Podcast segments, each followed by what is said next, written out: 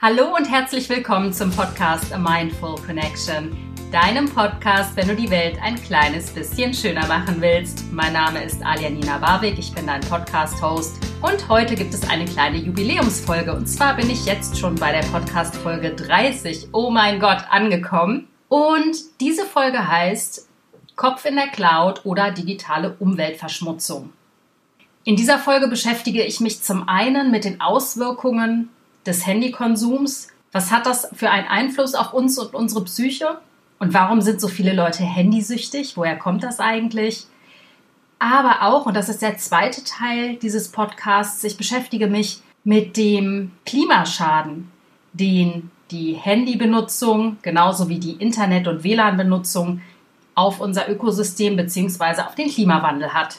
Im dritten und letzten Teil beschäftige ich mich dann mit den Tools, Tipps und Tricks, die du auch anwenden kannst, um alles etwas moderater zu gestalten.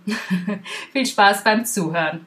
Ja, ich gebe es zu. Ich glaube, ich bin handysüchtig. Und wenn ich mit meinem Handy zusammen bin, bin ich manchmal ziemlich asozial. Geht es dir auch so?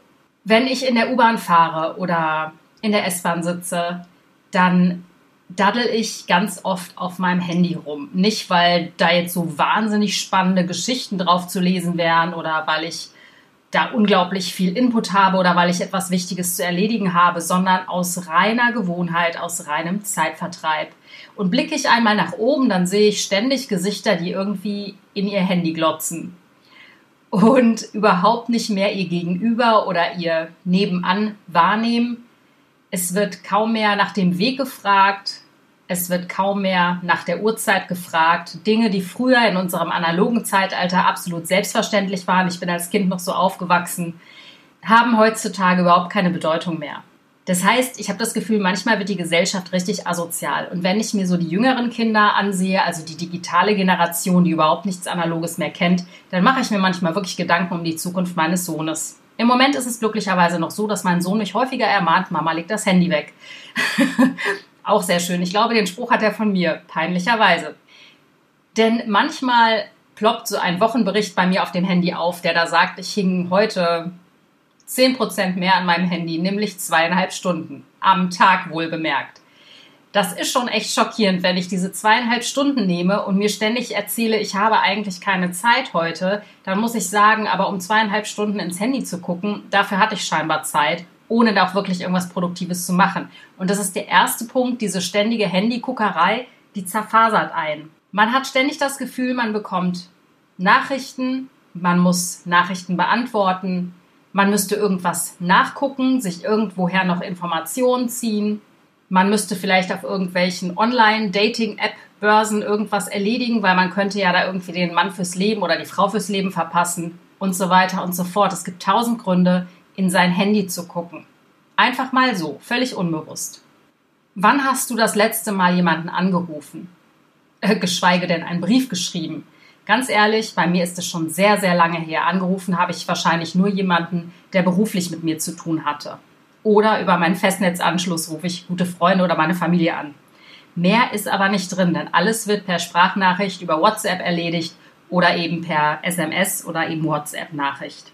Zum einen finde ich, ist dieser Handykonsum Ausdruck der immer schneller werdenden Zeit und der immer höheren Anforderungen, die so täglich an uns gestellt werden. Dieser Leistungsdruck, der auf jeden von uns lastet. Und diese Digitalisierung, die hat dazu beigetragen, dass wir alle immer in einem Ich muss mehr leisten, ich muss schneller, besser, höher, weiter werden Modus sind. Und dementsprechend passen wir da natürlich auch unsere Handynutzung an. Zum anderen, was ich so bei mir festgestellt habe, wenn ich mal einen Tag habe, wo es mir nicht ganz so gut geht, ähm, wo irgendwelche Emotionen hochkommen, die ich jetzt nicht unbedingt fühlen möchte, da daddel ich auch extrem viel am Handy rum. Das ist mir dann zwar bewusst, aber manchmal, so wie gestern, da gibt es Tage, da habe ich einfach keinen Bock auf mein höheres Bewusstsein zu setzen, sondern möchte mich einfach diesem ablenkenden Handykonsum hingeben. Das heißt, das Handy ist zum einen Ausdruck der immer schneller werdenden Zeit, zum anderen lenkt es eben von unangenehmen Gefühlen ab, die man nicht fühlen will. Also man findet Zerstreuung. Woher kommt das psychologisch gesehen? Also zum einen ist es so bei diesem Internet und Handy und Social Media Konsum eben so, dass wir immer die Hoffnung auf Belohnung haben. Das ist auch im Körper zu spüren. Man kann sich das Phänomen ein bisschen so vorstellen, das ist so, als würdest du am Spieleautomaten stehen und würdest immer wieder darauf hoffen, dass der Gewinn doch jetzt mal endlich aus dem einarmigen Banditen rausfluppt, verprasst aber in dem Kontext dein gesamtes Geld und Vermögen. Aber die Hoffnung stirbt ja bekanntermaßen zuletzt. Insofern ist es auch die Hoffnung auf Belohnung, dass wir immer wieder auf Social Media herumdaddeln, dass wir immer wieder aufs Handy gucken und zwar insofern Hoffnung auf Belohnung, als dass wir hoffen, dass wir Kommentare ernten, dass wir Likes bekommen, dass wir irgendwie im Austausch mit der Außenwelt sind. Dadurch wird Dopamin ausgeschüttet und Dopamin ist eben ein Stimmungsaufheller und ähm, ja, macht eben dieses Suchtgefühl. Auf der anderen Seite, warum wir so extrem fixiert sind auf die digitale Welt, ist das sogenannte FOMO. Das ist ein Kürzel für Fear of Missing Out.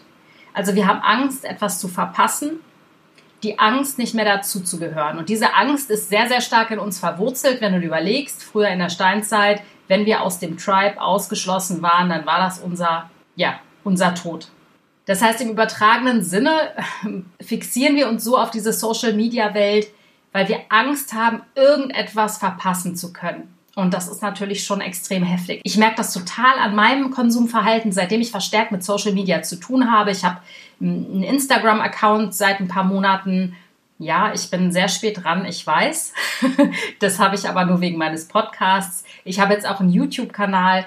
Und seitdem ich das mache, merke ich, dass ich total fixiert bin darauf, was sozusagen zurückkommt von den Zuhörern oder Zuschauern. Das ist verrückt, aber mein Gehirn hat sich mittlerweile so massiv daran gewöhnt, dass ich wirklich wie so eine Süchtige manchmal vor dem Rechner hänge und völlig zerstreut und planlos einfach nur ein bisschen rumsurfe, um zu gucken, wie viele Zuhörer ich beim Podcast hatte, wer jetzt alles auf der YouTube-Seite war oder wer mir bei Instagram folgt oder wer was Neues gepostet hat, denn ich könnte ja eventuell etwas verpassen. Memo an mich, ändern. Also dieses Verhalten massiv ändern. Ich versuche auch manchmal anzufangen, ähm, insofern als dass ich mein Handy auslasse, bis ich mein Kind in die Schule gebracht habe. Und ich muss sagen, auch das fällt mir mittlerweile sehr, sehr schwer. Ich äh, denke, du erkennst dich da auch drin wieder in diesem Verhalten weil das Gehirn eben bestimmte neuronale Strukturen einfach etabliert. Und das Handy ist das Gerät, das technische Gerät, was wir die meiste Zeit in der Hand haben. Das heißt, unser Gehirn ist so daran gewöhnt, dieses Teil zu benutzen, dass es automatisiert erfolgt. Das heißt, es ist eine so unbewusste Handlung, dass dir das manchmal noch nicht mal auffällt. Ja? Und da ist es wirklich wichtig, wieder in dieses Bewusstsein zu kommen. So, nein, ich kontrolliere meinen Handykonsum. Ich habe das in der Hand. Genau, also du kannst es durch kleine Einschränkungen anfangen, also dass du nicht direkt nach dem Aufstehen an dein Handy greifst und guckst irgendwie, was da alles Dolles in der Welt passiert ist, denn ich garantiere dir, verpasst hast du eh nichts. Und das, was du lesen musst bzw. erfahren musst, wirst du auch auf anderen Wegen erfahren. Ähm, wie gesagt, ich bin da selber so ein bisschen Leidtragende, weil ich dieses Verhalten total gut kenne und nachvollziehen kann. Aber ich mache eben diese Folge des Podcasts auch, um dich darauf hinzuweisen, dass das schon auch so ein Problem ist, ein gesellschaftliches Phänomen, aber auch für mich ein gesellschaftliches Problem. Ja, wie bin ich überhaupt darauf gekommen, diese Podcast-Folge so zu gestalten, wie ich sie jetzt gerade gestalte? Also zum einen ist mir eben mein eigenes Verhalten am Handy so massiv aufgefallen und geht mir auch gegen den Strich, dass ich denke, ich muss jetzt mal drüber reden. Und auf der anderen Seite habe ich mich natürlich darüber auch ähm, kundig gemacht, was eigentlich WLAN, Internetnutzung, Handynutzung eigentlich für Auswirkungen auf die Umwelt bzw. auf das Klima haben. Und das, was ich da gesehen und erfahren habe, das ist schon so gravierend, dass ich denke, es ist auf jeden Fall sinnvoll und ähm, wert, das mitzuteilen. Das heißt, jetzt komme ich zum zweiten Teil. Inwiefern wirkt sich die Digitalisierung auf den Klimawandel bzw. auf das Klima aus? Und ich habe heute ein YouTube-Video hochgeladen und ähm, diese fünfeinhalb Minuten, die ich da hochgeladen habe, haben ewig gedauert, liegt wahrscheinlich auch an meinem lahmen Rechner. Und ähm, in dem Zuge habe ich mich gefragt, wie viel Strom, wie viel Daten verbraucht das hier eigentlich und wie viele YouTube-Videos werden eigentlich am Tag überhaupt geguckt und konsumiert und wie viel Strom ist das denn? Also da gingen dann so die Fragen los und deswegen habe ich mich auf Recherche begeben und möchte dir jetzt meine Ergebnisse mitteilen, die teilweise sehr frappierend sind. Also, jetzt kommen wirklich ein paar harte Fakten und Zahlen. Ich glaube, die werden dich genauso schockieren wie mich, denn ich bin fast hinten über vom Stuhl gekippt, als ich diese Zahlen und harten Fakten gelesen habe. Und zwar an Videomaterial werden täglich auf YouTube eine Milliarde Stunden wiedergegeben. Jeden Tag wird weltweit auf YouTube eine Milliarde Stunden Material geguckt. Das kann man sich gar nicht vorstellen. Das heißt, die reale Abspieldauer dieses Materials wären umgerechnet 114.155 Jahre. Ich, äh, ja, keine Ahnung. Also mich hat das unfassbar schockiert. Ich rede hier von dem täglichen Konsum. Ein französischer Think Tank namens The Shift Project hat diese haarsträubende Zahl ermittelt. Krass, oder? Zudem ist der Stromverbrauch eben von Internetanwendungen enorm und steigt exponentiell an. Der Mathematiker Cédric Villani hat in einem Strategiepapier für die französische Regierung ermittelt, dass äh, man mit einem Anstieg des Energieverbrauchs um 20 bis 50 Prozent bis 2030 rechnet. Ähm, hallo, wo soll die Energie herkommen? Atomstrom.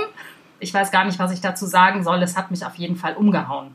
Des Weiteren muss ich ja nicht sagen, dass diese ganze digitale Hardware Rohstoffe hat, die extrem schwer herzustellen sind, die in äh, dritte Weltstaaten abgebaut werden, also viel in Afrika eben auch und in Asien und die eben auch sehr schwer recycelbar ist. Aber nicht verzagen, ich habe ja am Ende noch ein paar Tools für dich, wie du deinen Konsum etwas besser handhaben kannst und damit der Umwelt auch Gutes tun kannst, genauso wie dir selber und deiner eigenen Umwelt, sprich deinen Mitmenschen. In Zeiten von Corona war es ja so, dass wir viel mit Videokonferenzen gearbeitet haben, auch natürlich viel mit E-Mails und ja, Flüge sind nicht gegangen. Man hatte so das Gefühl, das ist super für den Klimawandel. Ich denke, de facto ist es auch so gewesen, dass es tatsächlich viel, viel besser für den Klimawandel war, beziehungsweise für das Klima war dass nicht so viel geflogen wurde, dass man eher auf Videokonferenzen gesetzt hat. Aber wenn ich mir die aktuellen Zahlen ähm, ansehe, was für E-Mails geschrieben werden, in welchem Umfang und was das für einen CO2-Ausstoß hat, ist es doch auch wieder etwas entsetzlich. Und zwar werden pro Tag 205 Milliarden E-Mails verschickt. Man kann es sich kaum vorstellen. 205 Milliarden. Und laut einer französischen Umweltagentur produziert ein mittelständischer Betrieb mit 100 Mitarbeitern allein durch E-Mails pro Jahr 13,6 Tonnen CO2. Das entspricht 13 Flügen zwischen New York und Paris. Das nur so als Beispiel, als Zahl, um dir das ähm, ja, greifbar zu machen, mit welchen Zahlen wir hier jonglieren. Das ist der absolute Wahnsinn, finde ich. Dazu muss ich auch sagen, Digitalisierung wird immer wieder als Fortschritt betrachtet. Grundsätzlich erleichtert es uns viele Dinge, aber es hat eben auch Nachteile. Das ist nicht nur die Zerstreuung, für die die Digitalisierung ähm, sorgt, also dass wir eben abgelenkt werden, dass wir gestresst werden, dass sie ein hohes Suchtpotenzial in sich birgt. Also die Auswirkungen auf die Psyche sind nicht nur das Problem. Es ist eben auch in einer gewissen Form, je nachdem, wie man die Technologie nutzt, ein Klimakiller. Das war mir vorher auch überhaupt nicht bewusst und deswegen finde ich super wichtig, darüber zu sprechen. Auch weil ich mich da selbst wiederfinde.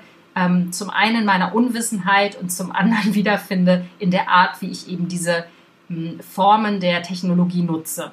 So, um dich nicht vollständig abzutören, weil du bestimmt mindestens wie ich ebenso handysüchtig bist, beziehungsweise total auf deine technischen Endgeräte fixiert bist, möchte ich jetzt am Ende mit dir noch ein paar Tipps und Tricks und Tools teilen, die du machen kannst, um da etwas nachhaltiger zu sein und etwas mehr Bewusstsein auch bei dir selbst zu schaffen und vielleicht auch bei den Mitgliedern deiner Familie, Kollegen, Verwandten, Freunden, um eben die digitale Technologie so ein bisschen einzudämmen, da eben den Konsum etwas zu verringern. Zum einen, und da bin ich ganz froh, das mache ich nämlich, ich kaufe mir nicht immer den neuesten Schrei an Handy, ich kaufe mir auch nicht alle zwei Jahre ein Handy. Ganz im Gegenteil, ich glaube, jetzt ist gerade das iPhone 11 der Hit oder ist es schon 12, keine Ahnung. Du siehst, ich bin da auch ein totaler Technik-Nerd, interessiert mich irgendwie gar nicht. Deswegen, ich kaufe immer mein Smartphone schon gebraucht. Das kannst du auch machen, das ist das Erste. Das ist nämlich viel, viel nachhaltiger, als wenn du jedes Mal ein neues Smartphone kaufst, nur weil irgendwelche Menschen glauben, sie müssten jedes Jahr ein neues Smartphone auf den Markt schmeißen. Also ob nun iPhone oder nicht, will gar keine Werbung hier machen. Guck, dass du ein gutes, gebrauchtes kaufst. Eine Studie belegt, dass wenn alle Leute, alle Bürger aus der EU oder Bürgerinnen aus der EU ihre Smartphones um ein Jahr länger nutzen würden, könnten laut dieser Studie eben weit über zwei Millionen Tonnen CO2 pro Jahr eingespart werden. Und ich finde, das ist doch schon eine ganze Menge. Insofern ist dein Konsum extrem wichtig und dein Konsumverhalten extrem wichtig für eine bessere Welt. Das zweite, was ich dir empfehlen kann, und das muss ich tatsächlich auch noch installieren in meinen Rechner, dein Bewusstsein zu schärfen für deinen Verbrauch. Oft verliert man ja so den Überblick, wie oft und wie lange man rumgesurft hat. Und man muss sich eben auch immer darüber im Klaren sein, dass ähm, hinter dem ganzen ja, digitalen Schnickschnack, den man da so konsumiert, also die ganzen Unterhaltungs- und Konsummöglichkeiten, die man da so äh, in sich aufsaugt vom Internet, dass dahinter wirklich eine riesige Maschinerie steht, die darauf spekulieren, dass du eben möglichst viel an Daten verbrauchst und dass du auch das eben nicht so bewusst auf dem Schirm hast, ne? dass du einfach eben konsumierst. Auch da ist es ganz gut, damit man mal einen Eindruck davon bekommt, wie viel man zum Beispiel ähm, an, ja, an Daten verbraucht, kann man sich eine kostenlose Add-on-Track Geschichte runterladen. Entschuldigung, das äh, ist jetzt technisch wahrscheinlich nicht ganz richtig, wie ich das hier ausspreche. Aber das Ding heißt Carbonalizer von The Shift Project. Ich ähm, stelle dir in meinen Show Notes auch noch den Link zum Shift Project ein und da kannst du diesen Add-on Plugin runterladen und hast dann deutlichen Überblick darüber, wie viel du am Tag verballerst an Datenmengen. Etwas, was ich auch mache und was ich dir wirklich, wirklich, wirklich ans Herz lege, ist eben auf nachhaltig denkende Anbieterinnen oder Anbieter zu setzen. Zum Beispiel Suchmaschinenanfragen verbrauchen nicht nur Unmengen an Energie, sie bringen den Anbietern natürlich auch Geld und ähm, ich nenne hier das größte Unternehmen Google. Es wäre schön, wenn du da, und das ist wirklich problemlos machbar, auf die Suchmaschine Ecosia oder Ecosia, wie auch immer man sie ausspricht, setzt. Ecosia.org ist das die verwenden nämlich einen Teil ihres Gewinnes dafür, Bäume im Rahmen von Aufforstungsprojekten zu pflanzen. Und ich bin da schon seit einigen Jahren, bin sehr zufrieden mit dieser Suchmaschine und habe da auch ein reines Gewissen tatsächlich.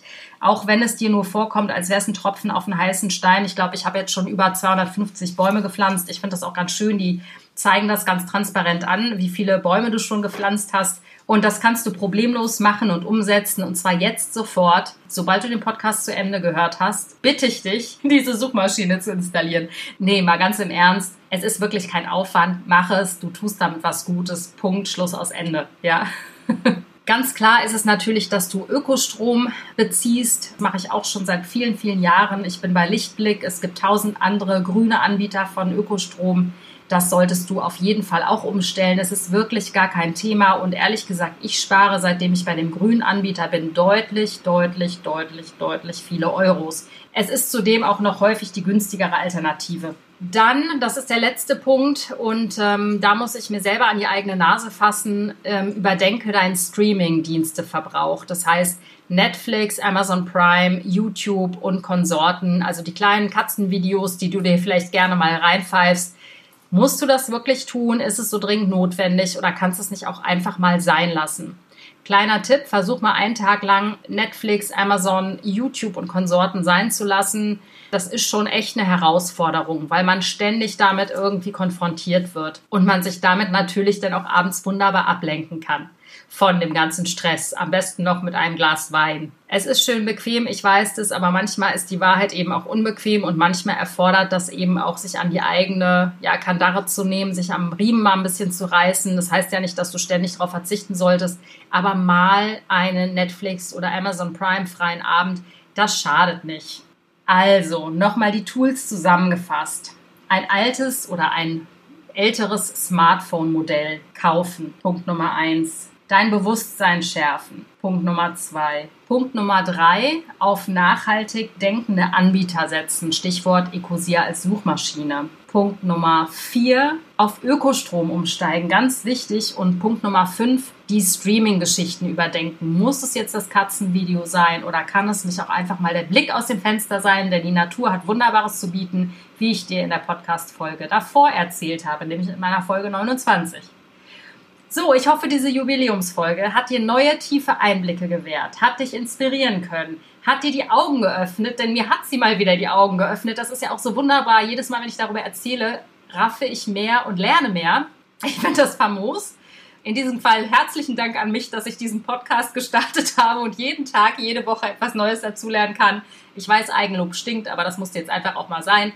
Ich umarme dich von Herzen. Ich bin dir total dankbar, dass du mir zuhörst. Ich bin dir super dankbar für das positive Feedback, was ich bislang bekommen habe aus allen möglichen Richtungen. Ich mache diesen Podcast wirklich mit Herzblut. Ich liebe es, zu dir zu sprechen und ich liebe es, dich an die Hand zu nehmen und dich zu motivieren, mit mir gemeinsam die Welt schöner zu machen. Du kannst mich wie immer hören, überall, wo es mich gibt, bei YouTube, dieser, Spotify, Google, iTunes und so weiter. Ich würde mich auch mega freuen, wenn du meine Videos auf YouTube mal anguckst, denn da rede ich über Argumente, die Fleischesser einem am Essenstisch entgegenbringen und welche Gegenstrategien man dafür nehmen kann, um diese Argumente zu widerlegen. Viel Spaß beim Zusehen, beim Reinhören. Ich umarme dich von Herzen. Deine Alia.